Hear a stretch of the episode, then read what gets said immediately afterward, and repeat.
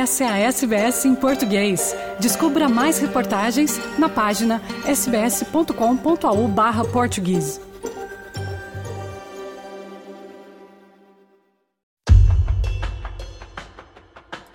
Neste ano de 2023, as mulheres do Brasil tiveram uma importante vitória na justiça. O Supremo Tribunal Federal, a mais alta instância judiciária do país, derrubou a tese da defesa da honra para crimes de feminicídio, ou seja, para os homicídios cometidos contra mulheres por serem mulheres. A tese da legítima defesa da honra é historicamente usada no país para justificar o ato cometido pelo réu. É como se um comportamento supostamente inaceitável da vítima, como um adultério, justificasse a conduta de quem a matou. Embora pareça antigo, há vários casos recentes de tribunais, Brasil afora, no qual a tese da defesa da honra fez parte de julgamentos de feminicídios.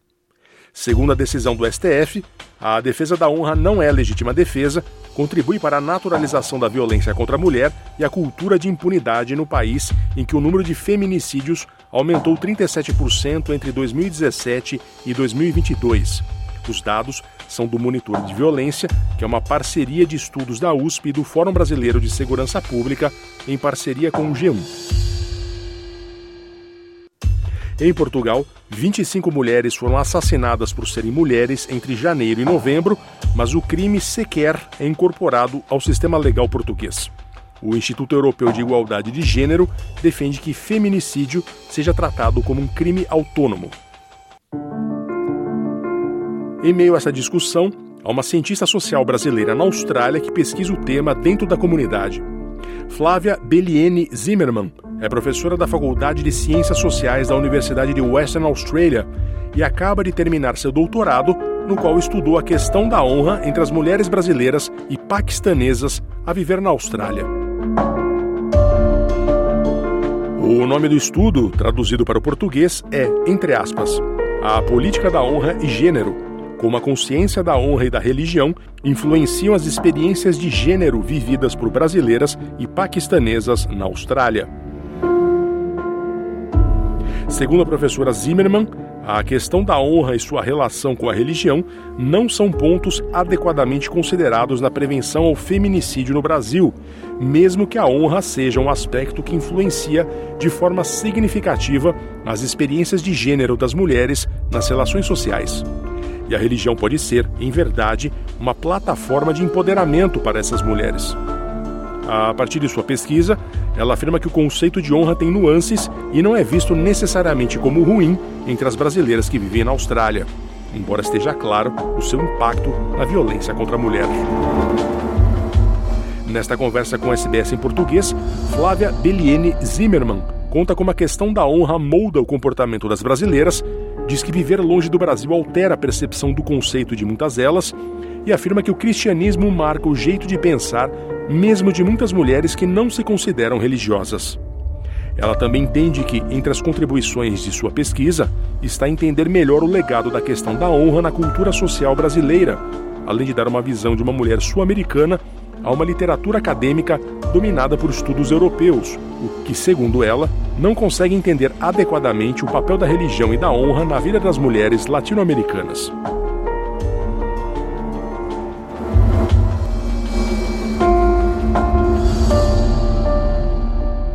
A professora Flávia Zimmermann diz que a pesquisa dela acrescenta uma nuance à literatura acadêmica sobre honra, com a comunidade brasileira trazendo aspectos positivos sobre o conceito. Quando a gente olha na literatura falando sobre honra e gênero, tem uma narrativa muito forte do nexo entre honra e violência contra mulheres. Violência baseada na honra. A questão de se matar mulheres em nome da honra. Mas na minha pesquisa, quando eu fiz as entrevistas com as brasileiras e as paquistanesas, as minhas participantes aqui na Austrália, honra para elas não necessariamente é uma coisa negativa. Para elas, honra, de um modo geral, é muito positivo. Então, qual é a área cinza que foi demonstrada nessa pesquisa. A honra, como eu estava explicando, tem também essa questão de o, a honra da sua família, é você ser uma pessoa honrada e que na questão do Brasil dei muitas gargalhadas nesse sentido porque é muito interessante o que surgiu na pesquisa. Por exemplo, para você ser uma pessoa honrada no Brasil, mais, várias participantes disseram que não aplicar o jeitinho brasileiro traz honra. Isso é uma coisa positiva. você ser uma pessoa que respeita a lei, você ser uma pessoa que é trabalhadora, você ser uma pessoa que se apresenta socialmente de uma forma que é honrada, isso é tudo muito positivo. As brasileiras ouvidas pela professora Zimmermann têm expectativas diferentes entre o que é ser um homem honrado e uma mulher honrada. E para vários participantes, as expectativas do que é ser uma mulher honrada, apesar de ser muito mais do que ser esperado de um homem, por exemplo, um homem honrado, ele tem um trabalho, ele não está desempregado, ele é trabalhador, ponto. Uma mulher honrada, pode, ele pode fazer o que ele quiser da vida dele, ele pode trair a mulher, ele pode fazer o que ele quiser. Isso não é problemático. Mas para a mulher, não. A mulher, para ela ser honrada, ela tem que ser boa mãe, ela tem que ser boa esposa, ela tem que estar tá casada. Tá juntada não é uma coisa que dá honra, não. Até mesmo quando você pensa em se vestir modestamente, que nas duas comunidades se comentou.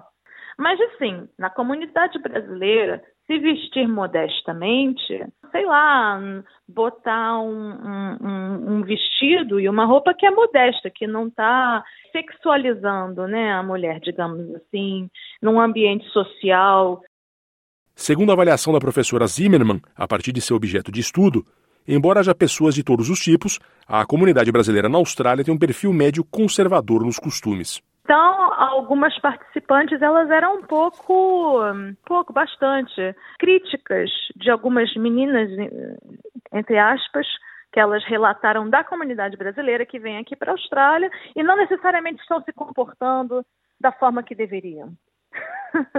tá? Então tem essa parte da comunidade, mas de uma forma geral, eu diria que a comunidade brasileira é bem conservadora. E as minhas participantes, todas elas, assim, vêm uma relação estável e ter só um parceiro sexual como uma coisa positiva e são muito críticas de promiscuidade sexual. Eu não estou dizendo que isso não existe, existe, mas é visto de uma forma extremamente negativa e visto de uma forma que não traz honra nenhuma para a reputação das brasileiras na Austrália. Perguntei à professora Zimmermann se viver na Austrália de alguma forma altera conceitos de honra e gênero para mulheres. Segundo ela, a distância da família muda a realidade cotidiana. As brasileiras né, na Austrália têm mais liberdade viverem com os namorados na, numa mesma casa, sem ser casado.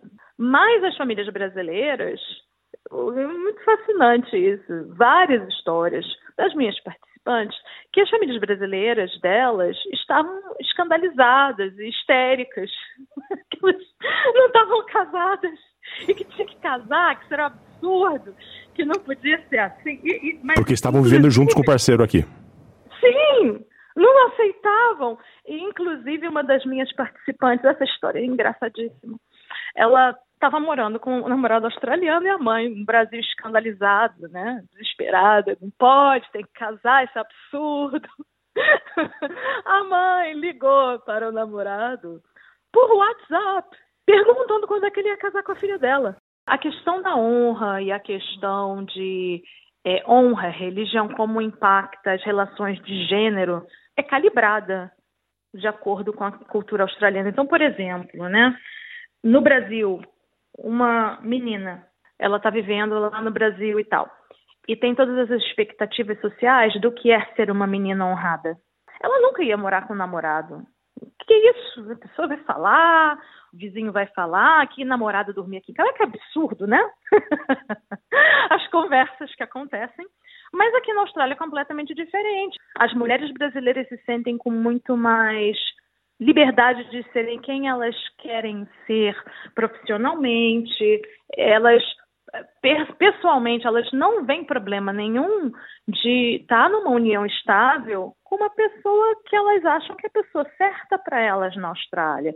Mas a família no Brasil ainda não entende.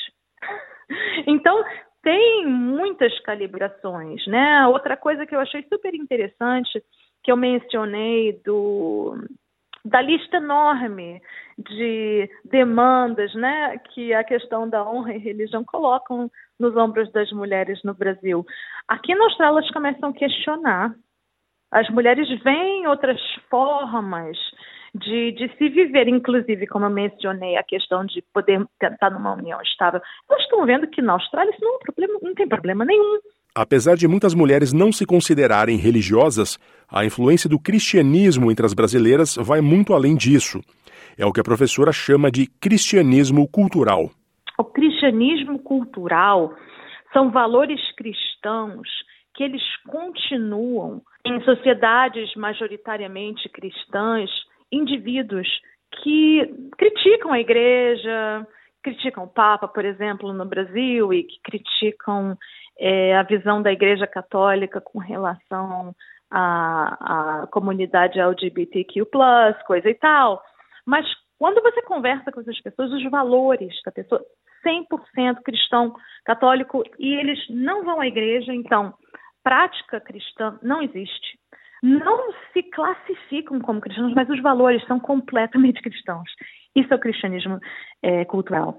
E o que eu percebi na conversa que eu tive com as brasileiras que quando a gente fala de honra e como influencia de forma incrível a identidade delas, o cristianismo cultural simplesmente molda quem você é. Você não precisa ser cristão, você não precisa ir à igreja, mas aqueles valores de família, aqueles valores da função da mulher, continua. E isso continua tendo um impacto enorme na divisão do trabalho doméstico. Participantes que não são cristãs, que se consideram bem liberadas, no sentido de que tiveram uma educação universitária, que viajaram. Mas quando você vê a divisão do trabalho doméstico, acha que passar a roupa do, do parceiro é obrigação delas elas sacrificariam passar a roupa delas de ir para o trabalho para passar a roupa do parceiro, mas assim, que absurdo, ele que passe dele. Para a professora brasileira, entre as contribuições de sua pesquisa está entender melhor o legado da questão da honra na cultura social brasileira, além de dar uma visão de uma mulher sul-americana a uma literatura acadêmica dominada por estudos europeus, o que carrega de antemão um viés eurocêntrico a determinados pontos sobre o assunto quando a gente fala de honra e gênero, é muito focada no sul da Ásia, no Oriente Médio, e que completamente ignora a questão da honra nas sociedades mediterrâneas e no Brasil, porque a gente tem, a gente herdou muito da cultura portuguesa, né? Mas até mesmo a, perspe a perspectiva predominante da literatura essencializa, né, a, a experiências de honra e religião com o mundo não ocidental, talvez com o mundo islâmico, com o sul da Ásia. Então, já começa aí, né? O que é altamente problemático. Outra questão dessa visão altamente eurocêntrica que não, não uh, entende que honra e religião, particularmente religião, não necessariamente é uma coisa negativa. O feminismo ocidental vê a religião como uma coisa altamente opressiva e que remove completamente a capacidade de escolha das mulheres. O que nas minhas entrevistas mostra é bem diferente. São discussões interessantes que a gente vê também é, no feminismo da América Latina, no feminismo muçulmano, que a religião também pode ser uma plataforma de empoderamento, mas independe. Tem que tem, tem, tem sociedades que a religião é um, uma questão essencial da, da fábrica social. Então, você não precisa necessariamente falar de empoderamento feminino desconsiderando o valor da religião na vida daquelas mulheres. São experiências completamente diferentes da experiência ocidental que são invisíveis de uma forma geral, porque veja, quando a gente pensa em honra e religião, é visto na literatura que, na minha opinião, é altamente eurocêntrica, como uma coisa altamente negativa. Não precisa ser negativo. Não necessariamente, mas isso são questões que não estão sendo exploradas na literatura e nas perspectivas que trazem as vozes da América Latina ou vozes é, do Oriente Médio para a plataforma mundial, para você entender o que é a vida delas, não através de uma perspectiva ou, ou, ou lentes europeias. E quando a gente pensa particularmente é, nas experiências das brasileiras, o fato de que é, honra e religião é uma coisa super importante para a identidade dessas mulheres. O fato de que o feminismo ocidental vê isso como uma coisa negativa completamente descaracteriza o que é ser mulher na América Latina para essas mulheres é completamente diferente, é uma experiência muito diferente da Austrália, é uma experiência muito diferente, digamos assim, do feminismo francês também.